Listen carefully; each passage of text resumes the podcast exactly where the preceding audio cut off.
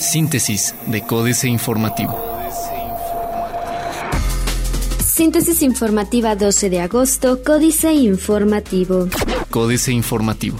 Ejidatarios denunciarán a Calzada, López Portillo y Loyola por presuntamente facilitar invasión a sus tierras. Ejidatarios de San Pedro Mártir afirmaron que a través de la entrega de títulos de regularización de tierras de un programa social se invadieron 50 hectáreas que dicen son de su propiedad. Por ello, presentarán una denuncia penal en contra de ex servidores públicos estatales por la posible comisión de diversos delitos. Los exfuncionarios habrían negociado y entregado títulos de propiedad a otras personas. Recolección de basura cada tres días, inamovible por eficiencia y contrato, dice Red Ambiental. Enrique Montenegro, director de Desarrollo de Negocios de Red Ambiental, reconoció que la operación del turno vespertino fue un motivo de quejas entre la población, por lo que tuvieron que reorganizar los horarios. Falló la difusión de volantes previo a la implementación, debido a que probablemente no se entregaron todos. Lo que es inamovible es el servicio cada tercer día. Producción industrial en junio de 2016, la más baja para este mes desde 2013. El Instituto Nacional de Estadística y Geografía, INEGI, reportó que en junio pasado la producción industrial en México tuvo un ligero aumento de 0.3% en relación con el mismo mes de 2015. Sin embargo, esta cifra es la más baja registrada para el mes de junio desde el año 2013, cuando cayó 1.5% anual.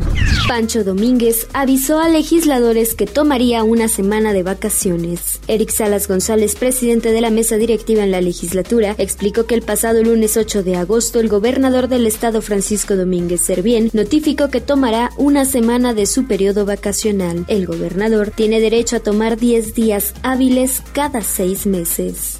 Diario de Querétaro. Empleo creció 52% este año, van 27.703 plazas según CEDESU. Congreso Estatal será transparente. Cuarto de guerra. Cuentas. Avanzan las investigaciones de la Contraloría Estatal sobre el anterior oficialía mayor y más nombres comienzan a ser relacionados con la extraña ausencia de un software por el que dicen que se pagaron más de 50 millones de pesos. Uno de ellos es la ex coordinadora de tecnología Paulina Goya y otra el de María del Pueblito Rangel Girón, exdirectora de adquisiciones. Ya también ellas pasaron por el confesionario. Gobernador notificó sus vacaciones al Congreso. Plaza de Armas. Demandan jubilados a los poderes. Amealco exige justicia. Son las 17 horas del domingo 31 de julio en la comunidad San Ildefonso, perteneciente al municipio de Amealco. La niña Araceli recibe un mensaje en su teléfono celular. Es el número de un amiguito con el que se ve con frecuencia. Te espero en la milpa que está junto a la barranca. Araceli se despide de su madre y sale al encuentro. Cuando llegó, se encontró con Raúl, un sujeto de 25 años que al tenerla a la vista, la jaló y comenzó a golpearla para después violarla en repetidas ocasiones. Consumada su atrocidad, la golpeó hasta el cansancio. En un momento pensó que la pequeña estaba muerta y la dejó ahí tirada. Son jóvenes 27% de la población queretana. El corregidor. Inauguran Expo y Foro de Comercio Exterior 2016. Decepcionan reformas energéticas y fiscal, dice Coparmex. A favor PAN de analizar bodas gay en Querétaro. Rechaza Antonio Rangel, presidente de la Comisión de Administración y Procuración de Justicia del Congreso de Querétaro, que los diputados estén aplazando el análisis de la iniciativa para legalizar las bodas gay, pues incluso espera que este año sea dictaminada la propuesta. Tema de la basura se politizó, dice Eric Salas. Noticias. Prevé su superávit comercial de 200 millones de pesos. En 2016 el estado de Querétaro espera una balanza comercial positiva que indica 10 mil millones de dólares en exportaciones y 9.800 millones de dólares en importaciones, lo que generaría un superávit de 200 millones de dólares, de a conocer el secretario de Desarrollo Sustentable Marco del Prete. Se invertirán 14 millones de pesos en la Alameda, dice Iram. Crean pan con harina de avena y amaranto. Reforma. Reduce certeza norma gasolinera. Detecta fisco a más facturadores falsos. El número de casos de empresas y personas físicas que emiten factura simulando operaciones comerciales es cada vez mayor. De acuerdo con el Servicio de Administración Tributaria SAT, se trata de ciudadanos y empresas que se dan de alta en el SAT y comienzan a emitir comprobantes fiscales que aparan ventas y operaciones inexistentes. La finalidad generalmente es comerciar con estos documentos. Minimiza Infonavit pérdida por Abengoa.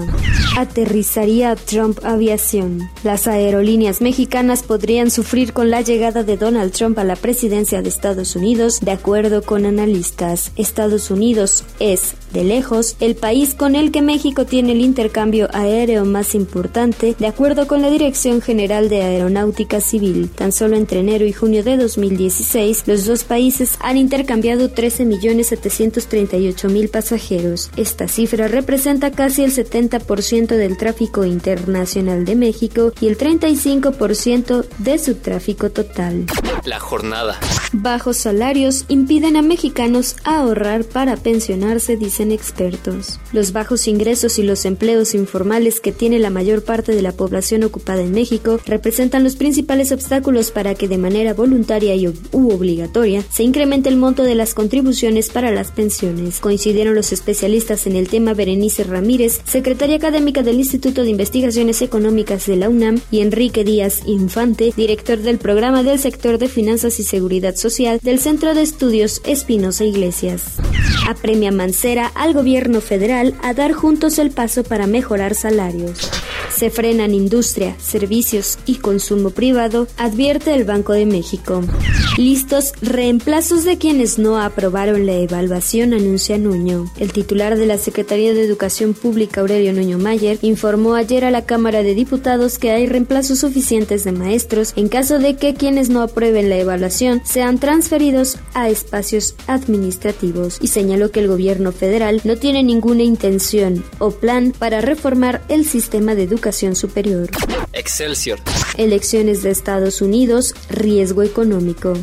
Se pensionarán con 30% de su salario. En México, menos de la mitad de la fuerza laboral tiene una cuenta de afore para el retiro, el 41% según la encuesta nacional de inclusión financiera 2015, situación que no garantiza que al jubilarse estos trabajadores accedan a una pensión digna. Lo anterior debido a que en México las aportaciones obligatorias al sistema de ahorro para el retiro, que dio origen a los afores, son de solo 6.5% del salario de los trabajadores, el nivel más bajo a escala internacional, según la Organización para la Cooperación y Desarrollo Económicos.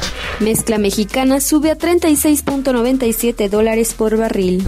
Robo de vehículos casi llega a 39 mil. En lo que va del año, han sido hurtados 38.701 vehículos automotores de todo tipo, de los cuales 12% son de carga, por lo que la situación es más alarmante de lo que han reportado los propios autotransportistas, ya que además se ha incrementado el uso de la violencia. De acuerdo con la Oficina Coordinadora de Riesgo Asegurado, asociación civil constituida por 22 instituciones de seguros, entre enero y julio de 2016, los delincuentes han robado 4.578 camiones pesados en todo el país. Internacional. Ministro venezolano de Comercio Exterior llama a empresarios a invertir en el país. Países de la Organización de Estados Americanos apremian a Venezuela a realizar el referendo. Economía peruana se desaceleraría en junio por el declive del sector construcción. Venezuela y Colombia acuerdan reapertura de frontera. Otros medios. HTC 10, una nueva oportunidad para un gigante caído. Estas son las ocho claves para ser un buen líder según Harvard. Revisa cómo funciona el nuevo buzón de voz de WhatsApp. Snapchat retira filtro por acusaciones de racismo contra asiáticos. Financieras. Dinero.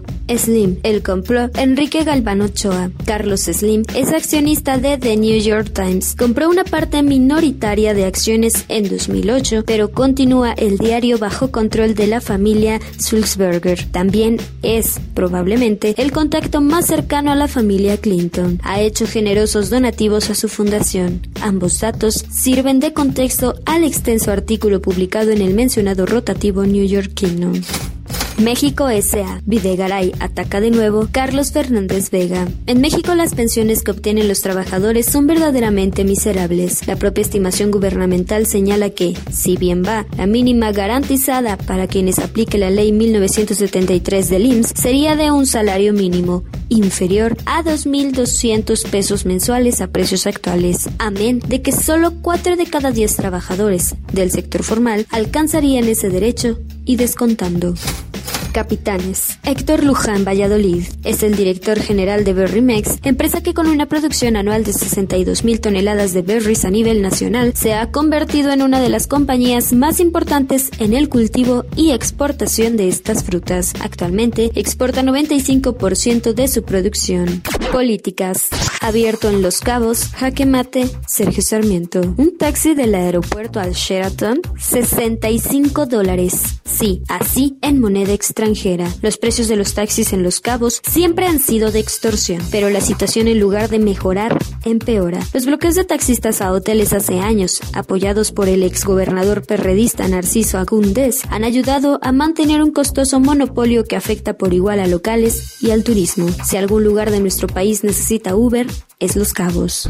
De vuelta a las cenizas, Juan Villoro. Mientras los atletas mexicanos se esfuerzan en vano por conquistar el oro en Río, un artista estadounidense nos hizo el extraño favor de convertir al más célebre de nuestros arquitectos en un diamante. Las joyas no dependen de la voluntad nacional. La semana pasada publiqué un artículo sobre la pieza de Proposal que el artista Jill Magid creó con una parte de las cenizas de Luis Barragán.